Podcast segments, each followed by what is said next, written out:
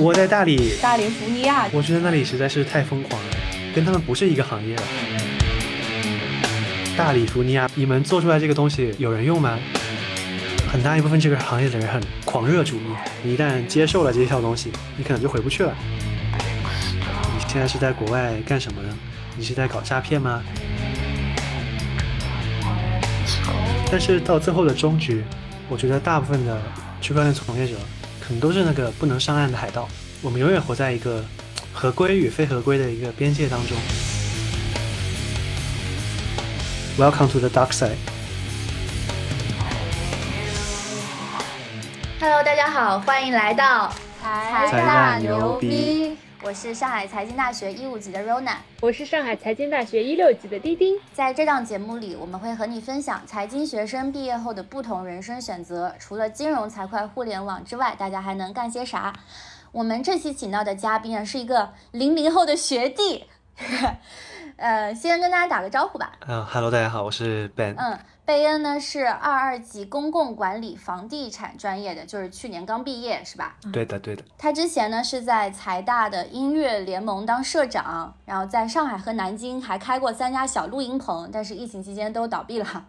大四的时候呢，拿到了一个银行的 offer，但是拿到 offer 之后，老板被裁了。所以他就没有工作了。还好呢，大学网课期间自学过 Web 三，所以呢就混入了 Web 三的圈子。现在人在东南亚，他一定要我们强调一下，是在一个正经公司，不是在做诈骗啊，是在做一些 Web 三量化交易和 VC 相关的一些事情。啊，贝恩，我说的对不对？你可以补充一下。基本上是对的，但是我很惭愧，因为我听了前面几期播客，他们真的符合这个主题，是除了金融、财会、互联网之外，还在做些啥？但是我感觉我现在做的事情还是跟我是在做交易嘛，还是跟金融相关，然后呃很多一些基础架构也是跟互联网相关的，所以跟 Web Two 互联网的人也非常聊得来。然后现在做的事情主要就是像刚才讲的一些量化交易的内容，然后我们会去一级市场上投一些有利于我们促进这笔交易的一些一级市场项目。嗯，我先补充一下啊，今天这一期，因为我们想聊 Web 三相关的啊，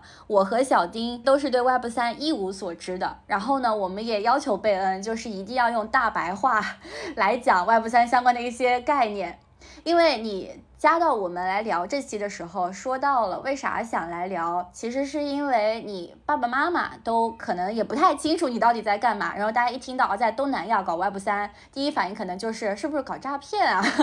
是吧？所以我们今天呢不会说太多，嗯，很专业、很深奥的名词，一旦有这些名词，我们也会用很通俗的话，嗯，解释清楚，所以对小白非常的友好这期。对对，我尽力，我尽力。嗯，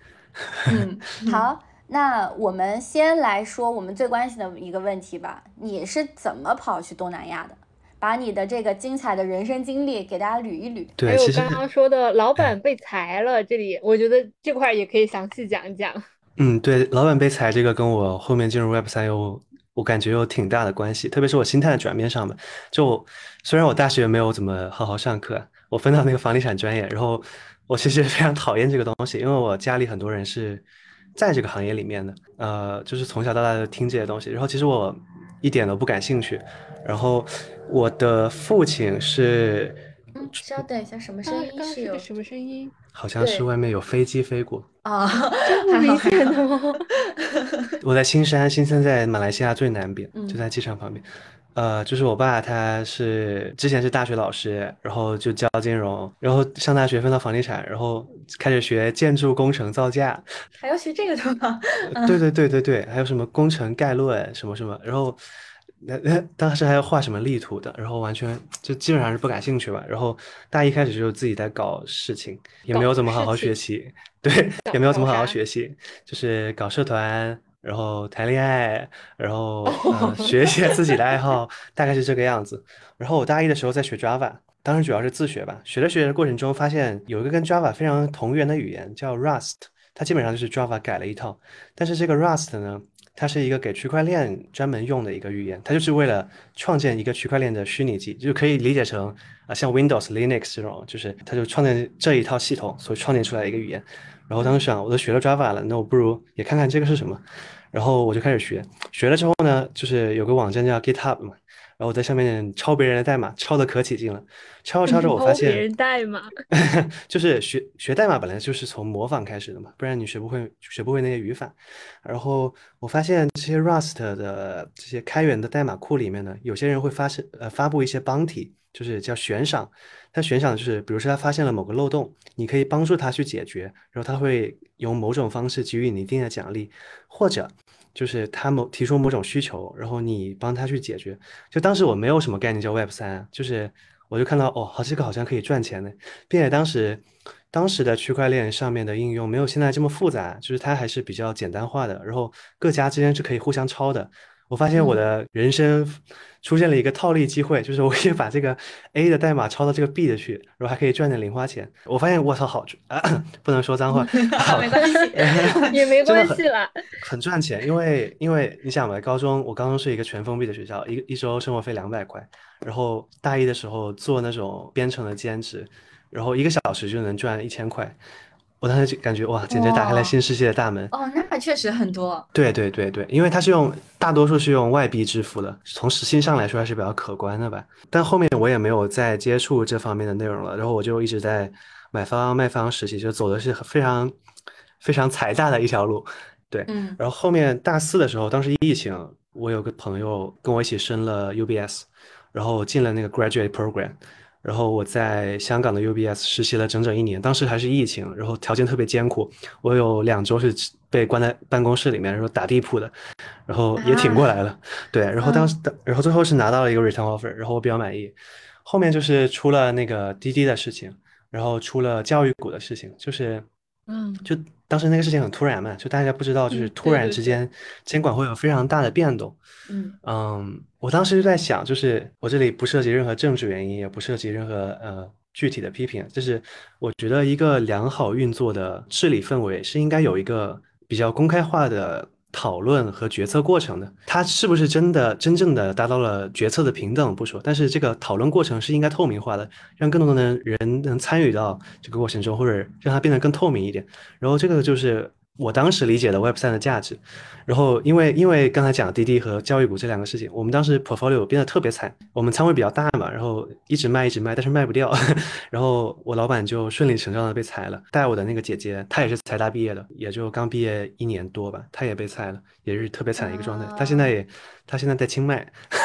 好像开了一个小酒馆。像更快乐了一点哈。好像更快乐。对对对，后面我就没工作了嘛，然后当时也没有升研究生，我就干脆想哦，一不做二不休，那我就干脆直接做 Web 三了。然后后面后面就很精彩了，一开始没工作嘛，就是到处找这种呃类似兼职的东西，然后去了很多国家。一开始去了欧洲，第一站是波兰，波兰是因为跟别人讨论一些技术上的问题，然后聊得很投缘。后面就去意大利、冰岛。然后伦敦，伦敦太贵了，然后巴黎，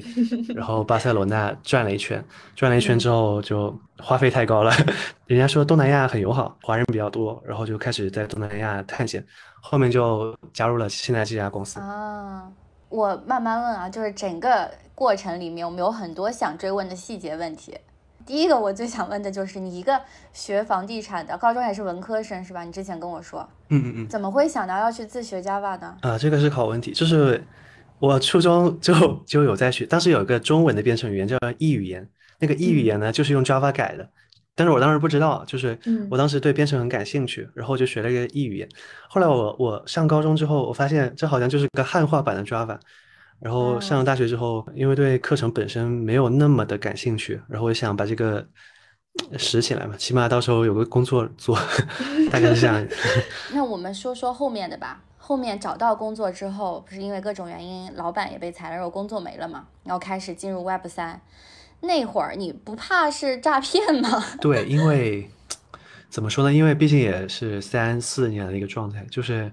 从大一那个懵懵懂懂的状态，就完全不知道区块链是什么，只会写代码，嗯到大四的时候，其实已经有了比较相对来说更加深的认知吧。就是我知道这个行业里大概在发生什么。虽然整个行业还是一个比较早期的阶段，但是我比较笃信，我好像不是在搞诈骗，呃，而是好像真的在以某种方式在创造价值了。嗯，这是我当时比较大转变的一点。然后也就是那个时候，嗯，我认识了一个很有意思的朋友，他来自浙江某一个，我直接说吧，浙江义乌啊、啊，嗯，对，我发嗯现他们那些做跨境小商品贸易的人，已经有人在灰色地带在用加密货币来进行结算，主要是为了避税和规避这个外汇兑换额的限制。然后当时我就发现，好像这个东西在结算方面是有一定的优势，因为它是跨国界的，同时它绕过了嗯。目前的一些一些银行系统，然后它没有任何的延迟。所以你觉得它是有前景的？当时没有现在想的这么深，当时就说哦，有一个有可能会取代当前国际结算，或者说它不一定取代，但它有一定存在的价值，因为这种灰色地带在人类历史上总是存在的，就是总是有一个像黑市一样的东西。那以前可能是别的，现在有可能是加密货币，有可能是区块链。嗯那刚好顺便问一下，就是你你刚刚也说这个属于灰色地带嘛，炒币是不允许的，有一些是违法，但是 Web 三好像又是支持的。你也在给我们发了一个什么北京市倡导 Web 三的这么一份红头文件，这个里面到底哪些是合法的，哪些是不合法的？就是其实很多人觉得中国把加密货币禁止了，就是把它的宣传禁止了。当然，交易现在还是在一个比较灰色地带，没有任何的法律依据。中国支持的 Web 三是一个无币区块链。什么叫无币区块链呢？就是我支持区块链上面的任何衍生技术，包括 AR、VR，包括隐私计算。因为隐私计算它需要耗费大量的算力。当然，隐私计算是什么，我们后面可以举个具体的例子来讲。就是需要耗费大量的算力，包括这种算力的上面的芯片的增长，然后啊、呃包括电路的设计这些东西，它是非常支持的，并且包括民营企业和国营企业也投入了大量的补贴和人力物力在上面。嗯嗯，但是这些所有的发展，最重要的前提是它没有币。但是在如果你出了中国，所有的这些 Web 三项目它都是有币的，这是最大的区别。除此之外，我不太看出有任何区别。但这个又导致了一个呃很大的分歧，就是我认为的区块链它是一个结算层，就是它是一种基于就是无边界的跨国界的一个可以把信息和财产和或者说资产进行自由流动的这样一个结算层。但是在中国的话，它只变成了信息的结算层，它就没有财产的这一部分了啊，这也是合理的，因为我们是毕竟是呃我国金融制度是外汇管制嘛，嗯。嗯，你要不要再科普一下区块链，然后还有 Web 三里面很火那个道，这些又是啥区别？我们简单理解，就是比如说我们区块链它就是一个链，这个链呢是由区块构成的。那区块是什么呢？区块就是我不知道我们两位有没有学过博弈论与信息经济学，就在财大学的。就是你们知道那个树状图吗？树状图最顶上不是有个 root 嘛，就是那个根，嗯然后那个树状图下面呢就会有不同的那个 leaf，就是叶子，然后那个叶子就会慢慢的长大，然后它就会有不同的情景，可以大概嗯想象出来吗？对，家族树就是差不多对家族对对对对，但嗯是区块链有点不同的是，它只有一个 root，然后每个 root 只对应一片叶子，就是它是连着的，就是一个区块只嗯连着一个区块。然后呢，嗯现在举个很简单的例子，比如说我们三个人，我们被嗯扔到了一个海岛上，被扔海岛上了之后，我们要荒岛求生。这时候呢，我们每个人啊、充分发挥自己的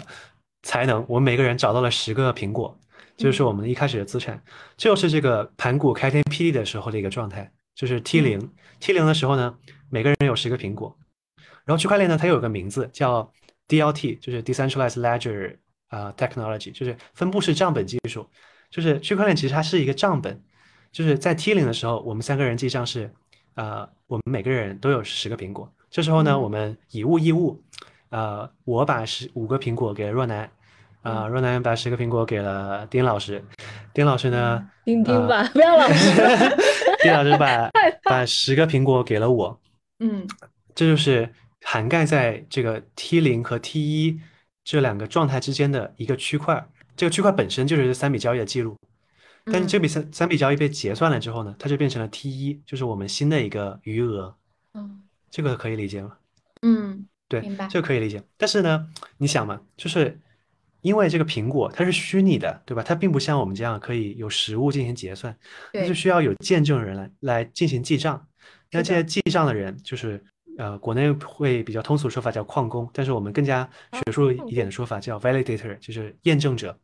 这验证者就是进用脚进行投票，他们投票说哪个余额的最终结果是正确的。然后这个投票呢是按照少数服从多数，比如说有有五个见证者，有三个投了状态是 A，两个投状态是 B。尽管从数学上可能 B 是对的，但是我们依然是按照 A 来进行下一个区块。呃，当然我们会有呃一些惩罚机制啊，比如说浪费你的算力啊，浪费你的电，让这些投错票的人受到惩罚，因为这是一个经济学上的 collusion 问题嘛，就是共谋问题，没法保证你做的时候别人跟着你一起作恶，因为区块链是匿名的，其实去中心化的，你没有办法同时号召那么多的人跟跟你一起作恶，并且这些跟你作恶的人呢，他还要跟你提交同一个错误的结果。就相当于说，如果我想在这里面搞事情，把这个结果修改掉，那我可能要耗费很多的成本，那这个成本可能是不划算的。对，它就是让它机会成本变得很高。嗯，懂了。但这又有一个问题，因为现实的问，现实的世界中呢，你想一下，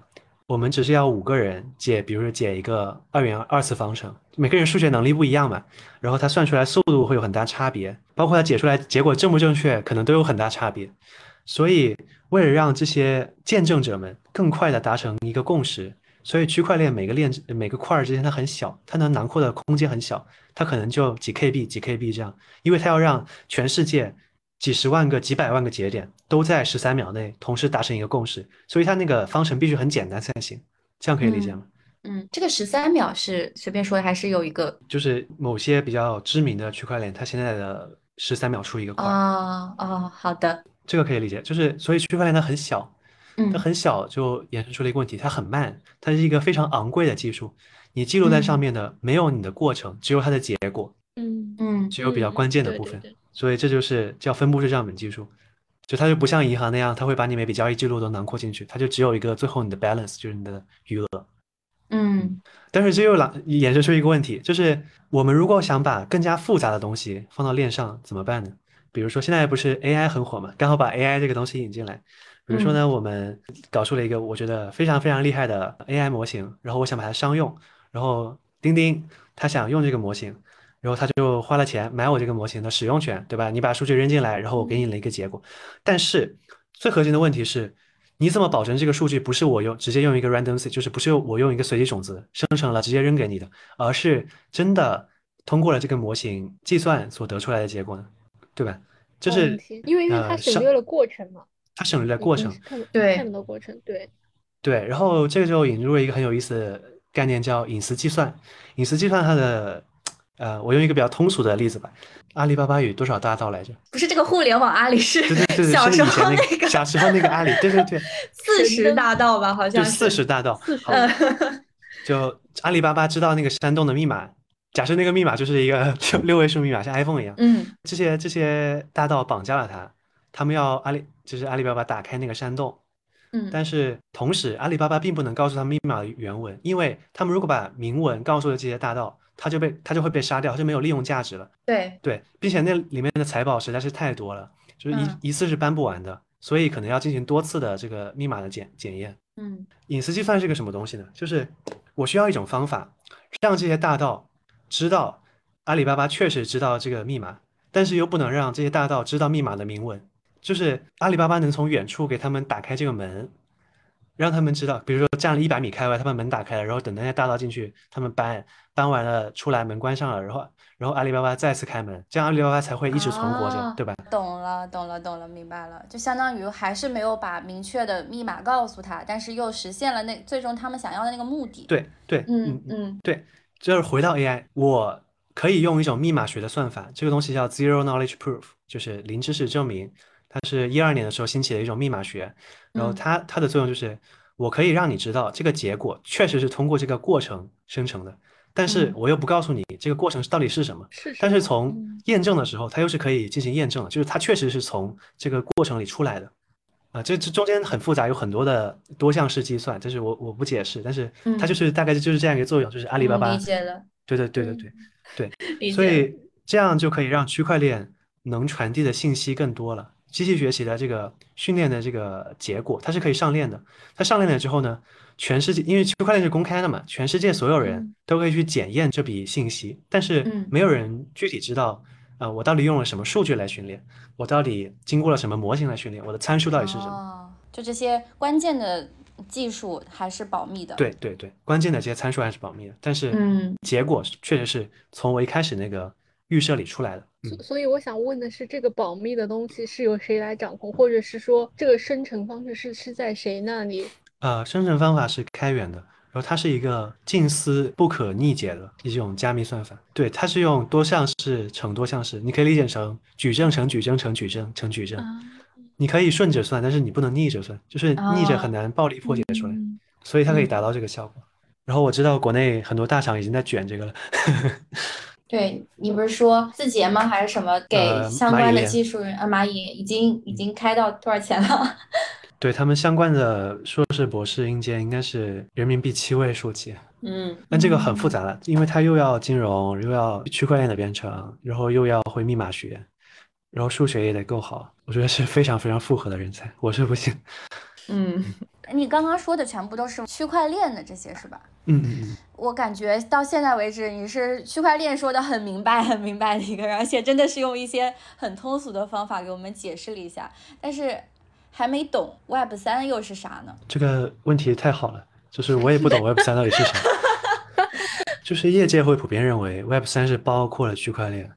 然后包括了 AR、VR，包括了隐私计算加硬件加速，就刚才囊括的这些东西。嗯，但是我觉得在以我对国内的投资机构以及这些比较有话语权的人，就包括学界啊，因为大学也有些教授在研究这个东西嘛。就国内比较谈论的 Web 三的语境比较是元宇宙啊，元宇宙就是我以后可以把我的身份、把我的财产全部放在区块链上。然后呢，我会有一个虚拟身份，可能是一个虚拟人，然后我又带上了这个 AR、VR 的这个设备，然后我就以一个虚拟身份生生存在一个虚拟的世界里面，就像那个《刀剑神域》一样，嗯，就是我拥有了我的第二人生，即使尽管我第一人生过得惨痛无比，但是我第二人生在里面非常辉煌，但是这样一种感觉，这样人类就没有烦恼，然后有可以有更新奇的体验，可以接触到你更多可能在你目前的物质条件下并没有满足的一些需求。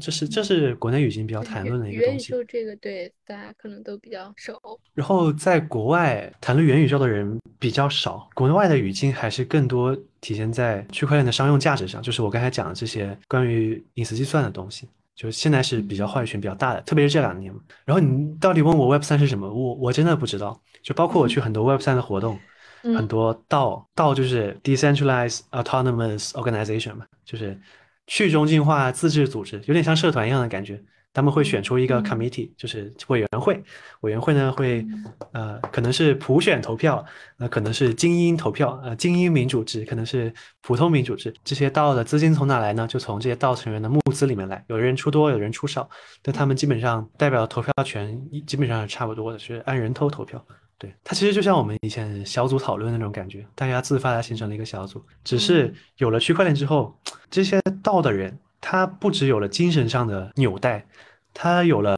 物质上的纽带。因为你捐钱了，你捐钱了之后呢，他又返给了你一个进行治理和投票的一个凭证。然后这个凭证它本身是可以进行交易的，或者说通俗点，它就是一个币，这个币是可以进行交易的。所以这些人从物质上也绑定到了一起，而他们某种程度上来说。好像变得更加大有所为了，因为他们比兴趣小组更有钱了。我是这样理解。我们稍微从这个陌生的、复杂的概念里面抽一下出来啊！我想问你，就是这么复杂的这个东西，你看你给我们解释都说了半天，那你跟你爸妈、跟家里人怎么解释？嗯，我跟家里说，其实我现在的工作重心主要在。量化交易这一块，那有很多的这些我们平时工作中用到的内容，它其实并不关心你的底层底层资资产是什么，你可以是任何的商品，可以是任何的股票。我就跟他们说我在做量化交易啊，因为我觉得他们不太 不太能理解这个东西，我也没有太大的信心能跟他们讲好这个东西。那你爸妈怎么看待你的这个？职业选择，而且天天在各个地方跑，是吧？你的 IP 地址飘忽不定，就是家里人对于你这个职业选择，他们是什么样的一个态度？我爸总体来说还是支持的吧。我妈是因为完全不懂，所以她没有发表意见。嗯，我爸是他知道我从事这个行业之后，我当时都快哭，因为我们他去自学了，因为我爸是一个家庭观念没有那么重的人，然后那是我第一次知道，就是。好像他也想搞懂我在干什么，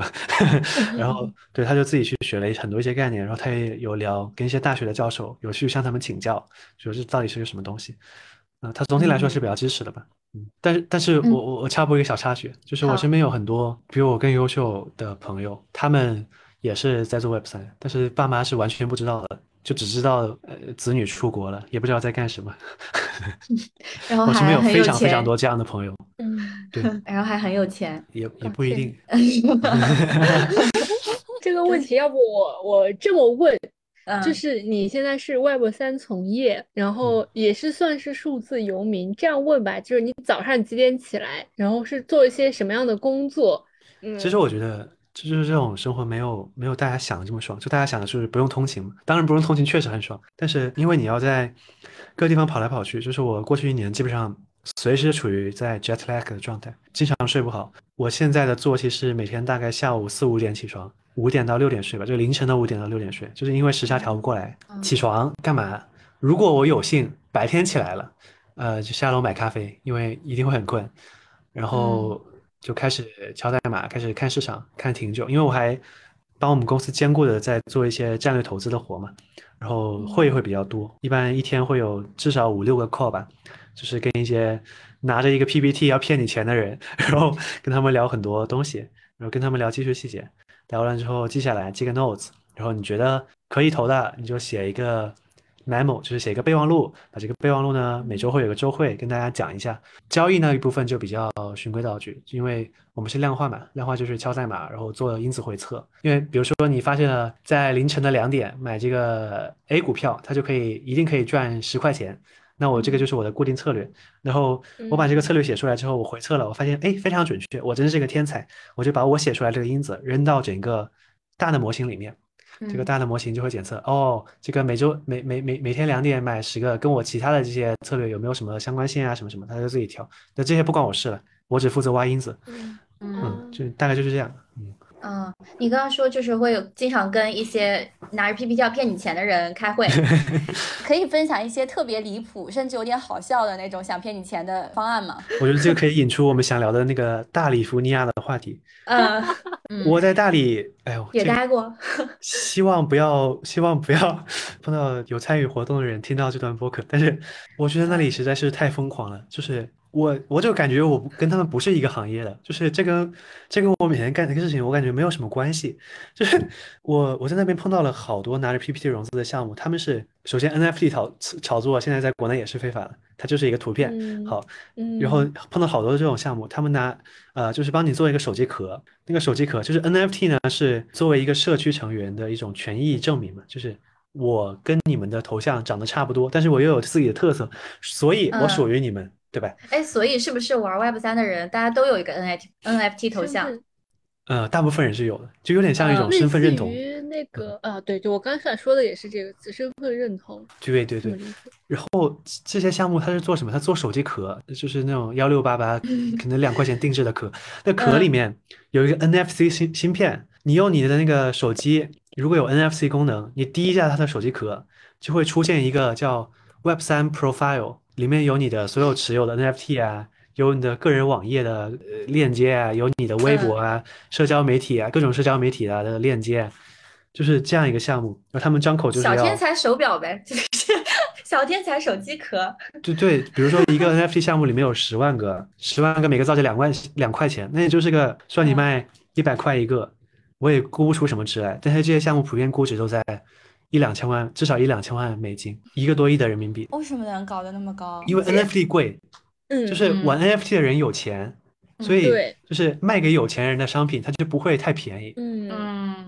如果你想自己做，你又做不出来，因为它那个是 NFT 是比如说某种形式加密过的，只有那个社区里的人，你真的持有这个东西，你要在区块链上进行一次加密签名，你才能生成出来这个手机壳，才能做出这个 NFT 芯片，才能给你寄过来。我当时聊了，大概碰到四五家都是做这个的，我说你们有跟互相打招呼吗？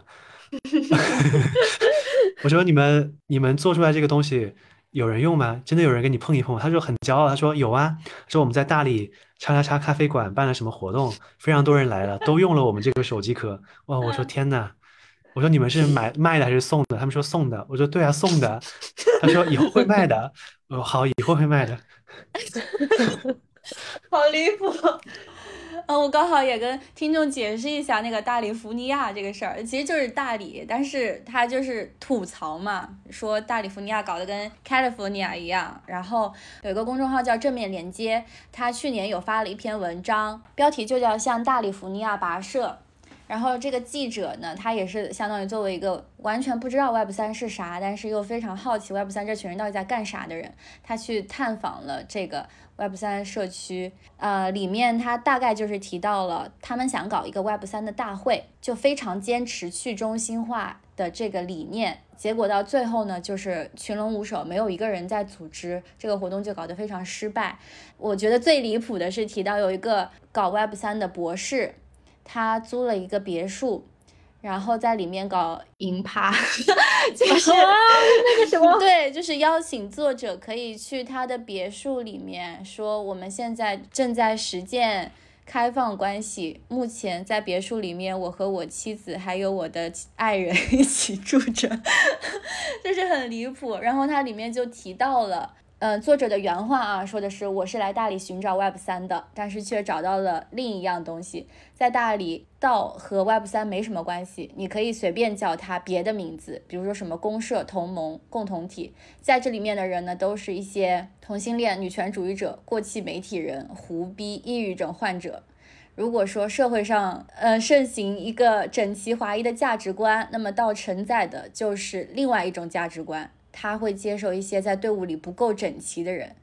这“胡逼”这个词也很有意思啊，就是说落魄的亚逼。他反正字里行间都是在吐槽这个 Web 三吧，感觉他就是一个边缘人聚会。嗯嗯，我不知道你怎么看这个现象，因为我感觉他这里面说到的这个 Web 三跟你现在在做的好像都不是同一个东西。对，呃，我觉得这个要从两个角度来看，就一个是我认为的这个 Web 三。是被人定义的 Web 三，这些是被硅谷的 VC，还有一些非常大的投资机构，包括欧洲的这些 Old Money，他们所定义的 Web 三，他们定义的 Web 三就是这是一种技术创新，而包括呃美国当时发了一个国会的声明，他当时发出了一句很响亮的口号，说我们要确保 Web 三革命发生在美国。他说的 Web 三革命就是这些隐私计算啊，还有跨境金融或者跨境的无国界传输这些东西。但是我们这里谈论的 Web 三，更像是区块链早期的一种亚文化现象。我之前也跟若楠有聊过这个事情，就是比特币是最早的加密货币嘛，它一开始也是由这样一群亚币构成的。什么原因呢？就是比特币在一三一四年的时候，当时除了暗网的交易，除了用一百个比特币买披萨、买自行车之外，还有一个东西叫美国中部的比特币实验。这些人称为比特币的原教旨主义者，他们做了什么事情呢？就是他们觉得我不属于美国，你凭什么管我？你这个州不能管我，县不能管我，郡不能管我，这个国家更没有资格管我，我就不是美国公民，我是自由公民。自由公民就不应该用美元，因为我如果我用美元，我就会被这个国家被这个什么资本机器一直操纵，对吧？我们就要有自己的钱，我们自己的钱是什么？比特币就是一个叫他们叫 sound money，就是合理的钱。这个钱你只要把你的电脑接上网。它自然而然的就会出现，然后每个人就可以拿去花这个钱，就像上天的禀赋一样。所以这群美国中部的人啊，包括中西部的人，因为中西部是山脉地区，就是你你可以理解那些那些州其实它经济上来说没有那么发达，也没有那么现代化。就在那个年代，当时还没有进入移动互联网年代嘛，就是电脑刚接上网线的时候，刚刚大规模接上网线的时候，这些人呢，他们觉得啊，你不能再剥削我了，他们跑去这些丛林里面，然后自己建立了一些。很小的几十户人、几十户人为单位的一些叫小型自治组织，然后这些人呢，对部落，对，就是有点像回到印第安部落的感觉。他们里面呢，他们只用比特币来进行交易，嗯，来进行结算。他们会选出一个治理委员会，就像国会一样的。然后这批被选出来的人会定期把比特币。兑换成美元，然后去外面采购物资，采购回来的物资呢，就是国库里的物资。国库里的物资会发放给这些居民。然后，如果你家不够吃，比如你家六个小孩，你就得用你多余的比特币再向邻居家买，这样就变成了一个很大同社会的一个地方，不太需要工作，大家每天钓鱼就行了。因为这他们用的比特币是外界的这些投资者买单的，他那个价格是由外界的投资者，他们只是花而已，他们并不买。然后大家过得其乐融融。我没明白，他们这个钱最终还是要去美元结算，那跟他们一开始的初衷不是完全不相符吗？他们一开始说我们干嘛要靠美元？但是实际上他们的生活物资和他们最后要去买这些生活物资的这个钱，还是在依赖美元。对他们觉得这是国与国之间的贸易，就是我自由公民与 哦另一个国家之间的贸易，就是只是我自己国家，就是我自己的这个小社会里面用比特币，你用美元，我向你买东西而已，因为我这个地方种不出来。哦，然后就是一群特别特别环保主义的人。你在早期的比特币论坛里面，你会看到很多那种发玻璃房子、发那种呃绿色能源、再循环发电、太阳能这些这些人，什么水能发电，就是会出现在比特币社区里面人，就是看起来毫不相关的内容，但其实他们的文化内核有点像一样，就是他们觉得我是被这个社会排异的一部分人，我要建立自己的秩序。啊，当然这些社区很快，就最长的大概是两年左右吧。然后如果有兴趣的，可以去看看比特币编年史，但是那那个是英文的，然后里面也没有任何投资建议，他就是想这样一种亚文化是怎么变成一个现在连美国都要开始上它的 ETF 的一个主流资产。那后面为啥？就是一开始听起来感觉像一个邪教，就这群人和后面你说的你们现在在做的这个 Web 三，它又有啥区别？就是它后面怎么又成为一个正统的东西的？嗯，呃，我觉得正统性是被赋予的，但是如果你嗯仔细一想，它一定是有人来炒了，就是有人来接盘。如果他一直是一群亚文化的人，一直是这种在暗网或者是洗呃贩卖毒品、洗钱，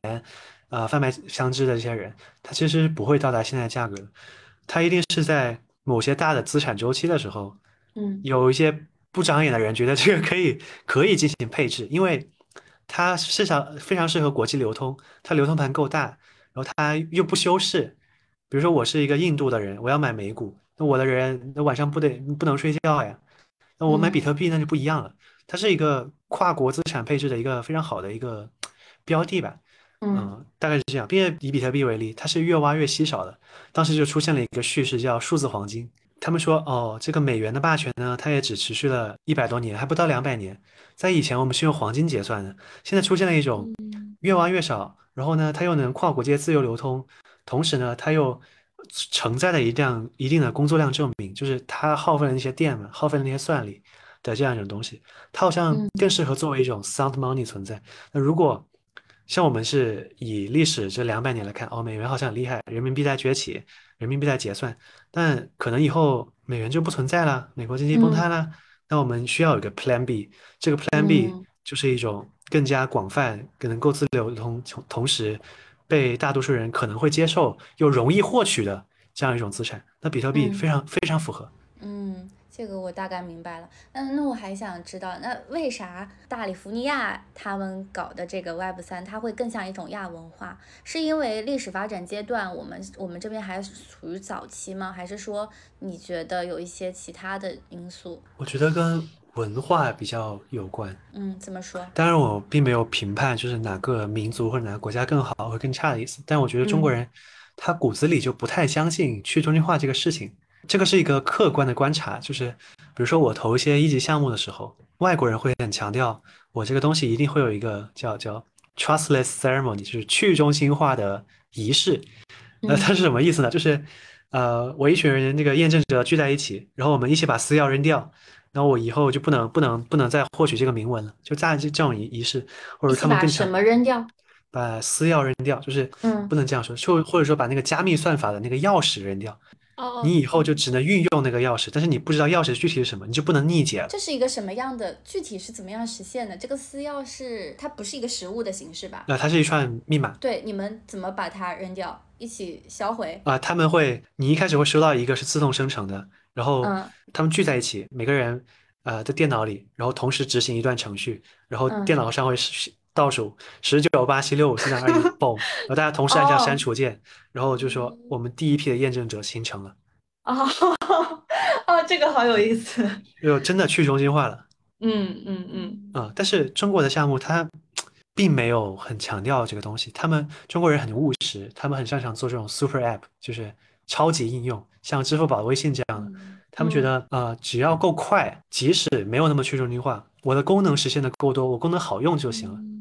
嗯，这这也就是为什么从文化差异上你会发现，你看国外 Uber 就 Uber，虽然 Uber 现在好像开窍了，做了 Uber E，但是以前它就是一个打车软件，它不会讲我向本地生活靠拢，嗯，中国的软件，你你看你现在点开打车软件，里面都叫你玩游戏。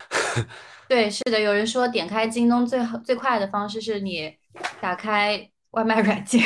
对对对对对，他 会直接跳给你打转过去。白条是吧？是的，嗯对，我觉得这是有有这种文化差异，也有导致我觉得国内的道并没有那么道，我觉得更是一种幌子。他如果本身并不相信去中心化治理这个东西，他最后的结果也不会很好。可能我带有某些偏见，但是确实是我对华人的从业者和参与者这四五年来的一些观察吧。嗯，对，但是华人从业者从 deliver 就是从交付层面是，我觉得是非常厉害的。哎，那你自己身为一个中国人，你和这些国外的员工、国外的这些机构去合作的时候，有没有感受到这种文化的差异啊？其实很有意思的一点是，尽管中国或者说大家好像心照不宣的不去谈这个事情，但是如果你去看，呃，网上的统计量，中国人人占了 Web 三，就是广义的 Web 三，百分之至少百分之四十的访问量，所以这个圈子里华人特别多，尤其是流亡海外的话，数字有名特别多，然后这些牛逼的人又特别多。其实，所以其实外国人听说你是中国人，其实他们是会有一定的敬意的，因为确实做出来一些非常呃牛逼的东西。嗯呃，然后交沟通上会不会有什么差异？我觉得差异是肯定有的，特别是我在东欧的那段时间，我靠，吃又吃不惯，他们每天带我去的那些娱乐场所，嗯我又理解不了，就他们他们会找一个时间，一群人去河里打乌龟，就是他们用什么打乌龟？啊、就是就是打水漂，就是就是他们是比谁能扔中那个乌龟，因为那个乌龟在水下嘛。是真的，就是河里面有一个乌龟，然后他们拿石头去打。啊、对啊，就是浅岸，就是在岸边的那个。好吧，对不起，笑出声。但是我觉得能让这群人聚在一起，然后去讨论，因为我们聚在一起没什么别的好讨论，其实就是讨论区块链的这些东西。我觉得这些人的身份认同感还是挺强的，就是大家都是这几个月在这里，那几个月在那里漂泊不定的一个状态，大家的可能都在很多地有银行卡，大家的主要经济来源都是来自于 Web 三，这样一批同样在漂泊的人，你难免会产生一种认同感，甚至比你的邻居可能还要亲。我来问个问题吧，因为你是刚说的一些东西也都比较高深，也比较难懂。你觉得你跟现实的距离是近还是远？因为你也有跟我私下说的，说是说，就你的辅导员以为你是在东南亚搞搞诈骗，他拉黑了你嘛？真的拉黑了吗？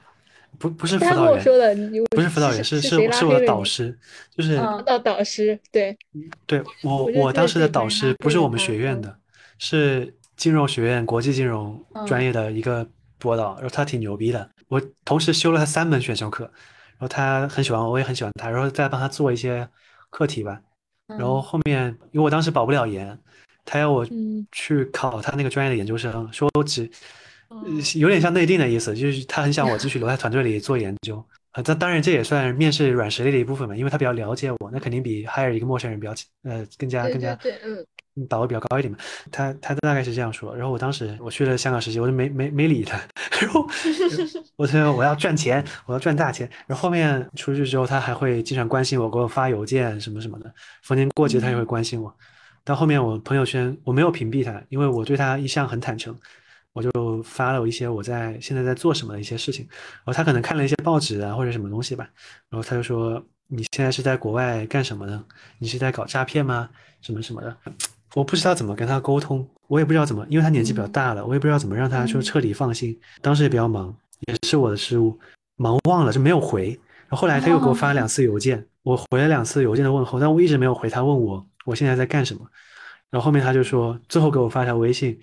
不希望我走上邪路，什么什么，让我早点回头之类的。他就说我们现在就到，就是缘分，缘分到此为止，就大概这个意思。然后我发消息就发不过去了，当然我也没有加他，因为我觉得我加了我也不知道说什么。啊，希望他能够通过各种途径听到这一期。我觉得这个还蛮可惜的吧。对对对，没有，因为嗯就是我觉得好像大家或者包括我自己，一旦听到这些你听不懂的东西，它的沟通成本就会变得很大嘛。那你在日常的生活中会存在这样的情况吗？就是你你突然发现，除了你那个圈子里大家懂这个事情，大家都懂这个事情，但其他人又不懂，你会存在这种跟大家沟通不来，或者甚至觉得自己已经有点出事了的这种感觉。嗯嗯，我觉得这个问题很好。你你啥问题都很好，我已经听出来了。哎呀，习惯了，习惯了。对，因因因为首先我觉得我现在的我现在在东南亚嘛，然后我常待的那几个地方，我现在在新山，然后我平时在新新加坡或者泰国，我待的区域包括我的朋友都是行业里的人。我在新加坡的时候，我下楼跑步，跟着你一起跑步的，可能一个很不起眼的一个白人老哥，他就是行业里，比如说几十个亿美金项目的。呃，一个初始初创企业，那算算是独角兽了，这样一个规模的创始人，他就跑在你旁边，所以我并不感觉我格格不入，呃，顶多就是感觉我我不太有名，就大概就这个感觉，因为因为这个行业很小，你就感觉名人都在你身边这种感觉，嗯。嗯，至于说跟别的行业的，我觉得暂时没有吧，还是能找到一些东西聊，但你说真的长时间深入接触，还是行业里的人。或者我女朋友 哎，你刚刚说八卦一下你女朋友，对，想八卦什么？就是我，我一开始加你，我以为你是女生，你知道吗？因为我点击你朋友圈，就是几张美女照片，我心想，哇哦，美女在东南亚做 Web 三，一直到你给我发语音，我才，我靠，原来你是男生，你只是发了女朋友的照片。对对，我们嗯关系很稳定，然后他也很理解我做的这些事情。我感觉他可能比行业里声称自己是投资人这些人百分之八十可能还要懂这个行业，因为我 天天跟他叨叨叨叨叨。但是他可能有不一样的看法，他也并不想加入这个行业，他更想加入生命科学行业，为延长人类寿命和治愈这种罕见病做贡献。对我觉得这是一个，是吧？嗯，对对对，我觉得这是一个很伟大的抱负。嗯，那你觉得你之后会一直做 Web 三相关的工作吗？我觉得是会的。我觉得对我影响比较深的一件事情，是我转了全职之后，就是当时我的老板带我去参加了一个活动，那个活动去了十万人，就是基本上半个行业都去了。我见的第一个行业二十万人，有可能了，我都不知道这个行业到底有多少人，其实是一个很小的行业，我不知道哪里冒出来这么多人。然后当时碰到了一个人，中年女性，我后来才知道她是一个非常非常有名的美国的 Web Two 投资机构的女 CEO。然后她就问我，你是什么时候加入这个行业的呀？我想知道你们这些零零后，呃，现在在想什么呀？对这个未来有什么看法呀？他说是不是？他说，因为他们觉得我们才是真正 crypto native，就是加密原生的那一代人，就是我们的成长是随着区块链的成长一起来的。对他们来说是，可能他们到五十岁才接触到这个东西，而对我们来说，我们可能十八岁就听到这个东西了。嗯，他然后就跟他聊聊聊，聊完了之后，他知道哦，我前一个月才转全职，之前一直在传统金融。嗯，做一些尝试，然后他当时跟我说了一句话，他说 “Welcome to the dark side”，就是对他说这是一个你进来了你就不能回去或者说不想回去的行业，因为里面的玄机确实太多，然后你又会感觉好像就只有你懂，就有种很孤傲的感觉。但其实并不是这样，他理解门槛并不高，你随便找一个学生很努力的学，他其实也能学会。但是大多数人可能可能并不会接触到这套东西，还是一个比较亚文化的一个状态吧。然后他就说。你一旦接受了这些小东西，你可能就回不去了，你就不会回传到这种做那些东西了。我说，嗯，I have the feeling，就我当时说我我我可能有那种感觉吧。刚才丁丁问了一个问题，说我离现实越来越近还是越来越远？如果说真的是按照嗯元宇宙这条路线发展的话，我觉得是其实是离离现实越来越远。你说这个现在数字货币它到底有什么价值呢？我没有看到什么价值，它就是提高了某种资本效率而已。它并没有为社会实际上贡献出什么，除了除了刚才讲隐私计算那些东西可能贡献，因为它传递的信息不是资产嘛？但这些资产本身具体创造什么现实社会价值？我觉得没有创造什么价值。然后，特别是当你进入了一个元宇宙的阶段，呃，再这样发展下去，可能真的会，因为因我也是科幻迷啊，就是有有一种设定叫到了最后，所有人都连着一台超级计算机，黑客帝国吗？啊，人就躺在那个床上，所有的喜怒哀乐都在那个计计算机里面。然后藏在那个地心里面，由地幔来供给你的能源。然后哪天地球灭亡了，你也不知道，因为你稳定的藏在那个地核里面。嗯，你就这样无忧无虑的人类就这样延繁呃繁衍下去。其实我是比比较反感这样一种设想的。就有时候我也会质疑说，自己做的这个事情是不是没有价值？因为我觉得一个文明它的技术进展，它应该是向外的，而不是向内的。向内的你永远都在这个区域里面，向外的你才能发现更多的规律，更多的空间。就挺悲观的吧，就是你想想你自己做的事情，最后可能导致的是所有人就导困在一个虚拟空间里面，想要什么有什么，但是又没有新东西出现了。嗯，啊，那我比较好奇，你把这个问题抛给你女朋友的时候，她是怎么回答的？你刚刚也说你女朋友是学医的，致力于研究一些罕见病，能够给社会带来一些真正价值的人吗？啊，你把这个问题有有给她抛过吗？她觉得我做的东西主要的作用在于提高资本效率，因为提高资本效率有两块儿，一块是刚才讲的无国界管转账，另另一块是他把一些我们并不能在传统金融领域资本化的东西，他把它资本化了。这样好了，就是比如说我是一个卖冰糖葫芦的店，我有我有两台机器。我平时只能做一台，呃，多一台不是空置了嘛？那会计专业的同学会知道，这是叫什么固定资产，然后它每年会有折旧摊销，对吧？我可以把它租出去，但是呢，这个卖糖葫芦的机器，这个糖葫芦机器它就几千块钱，好像租出去也没人租，大家倾向于买一台。区块链能做的呢，就是它能把你这个东西，它无形的租出去，就是像你远程也能连上它，然后别人给你付利息这种感觉。嗯，就是你有更多东西被金融化了。嗯嗯，然后包括你。音乐人做的音乐，我们现在音乐是订阅制嘛？大部分唱片公司还是采取订阅制，少部分是卖专辑，然后还有更小的一部分来自于实体专辑的销售。但如果在 Web 三的领域，音乐产业可以被完全的改变。比如说，我听一首歌，呃，一次付你一分钱美金，然后他直接从我的 Web 三账户里折扣，但这个成本他绕过了这些唱片公司和中介发行中。发行公司，他直接来到了创作者这里，然后他的他的中介反而变成了一个去中心化的呃一个分发平台。这个平台它只需要代码，就是 code is law，就是一个非常有名的一个句子，就是代码就是法律，code law 就不需要任何中介方去插手，它只需要你上传上去，然后别人听就要给你钱。然后比如说一个月反复听，那可可可能就不用重复计费，大概是这样一种。如果所以你的。生生活中的一些东西，它的泛金融化的概率更高了。somehow 它能带来一些嗯资本效率或者或者说生产效率上的提升。那你有没有想过想把这一套用在改变哪个行业上面？好像倒是没有。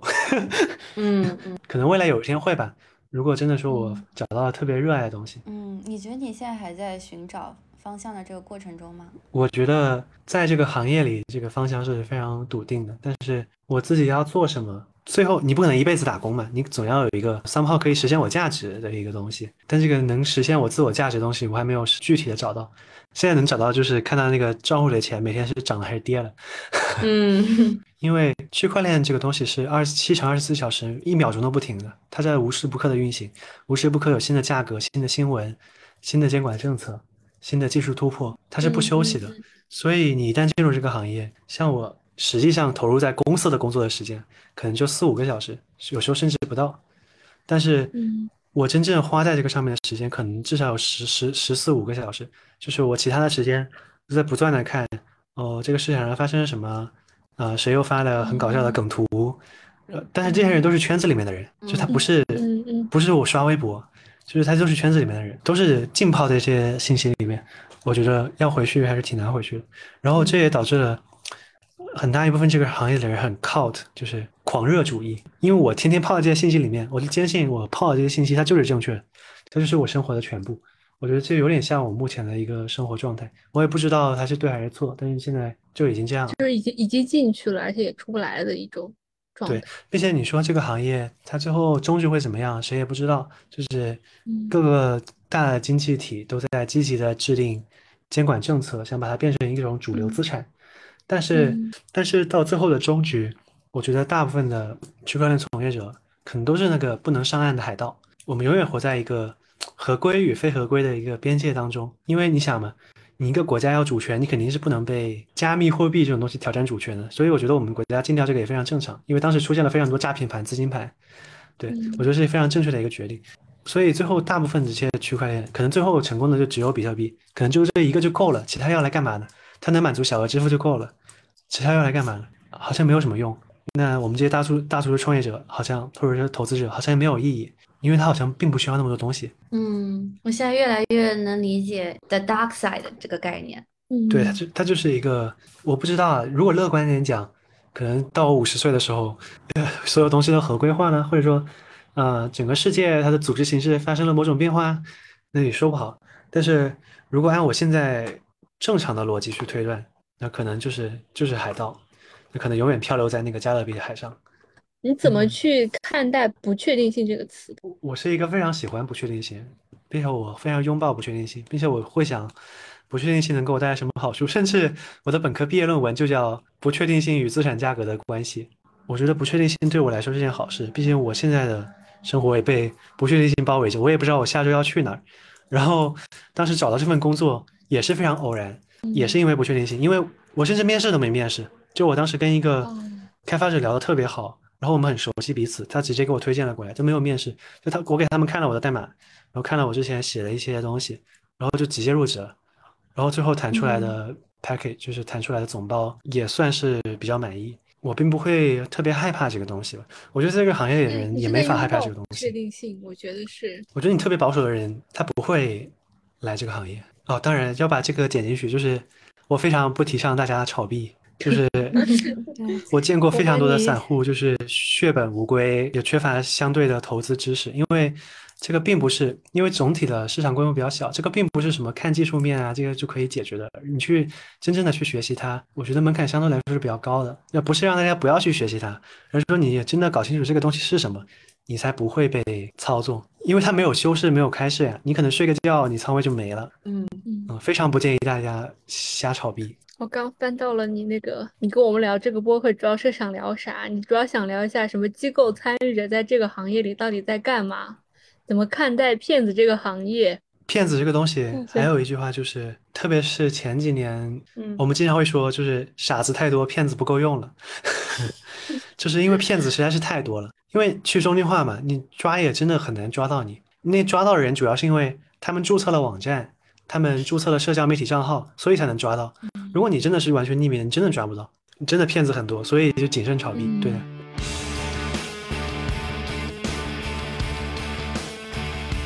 好了，那我们今天这期节目就差不多录到这里了。希望能够让不了解 Web 三的人能够多多的了解这个行业。然后，如果你还有什么问题的话，欢迎你在评论区给我们留言，包括你也可以扫码进我们的听友群然后贝恩也会在我们的群里有什么问题咱们直接群里面讨论就可以了。好那我们今天的节目就到这里谢谢贝恩。谢谢大家。拜拜完结撒花嗯我们下期见。下期见拜拜拜拜。come on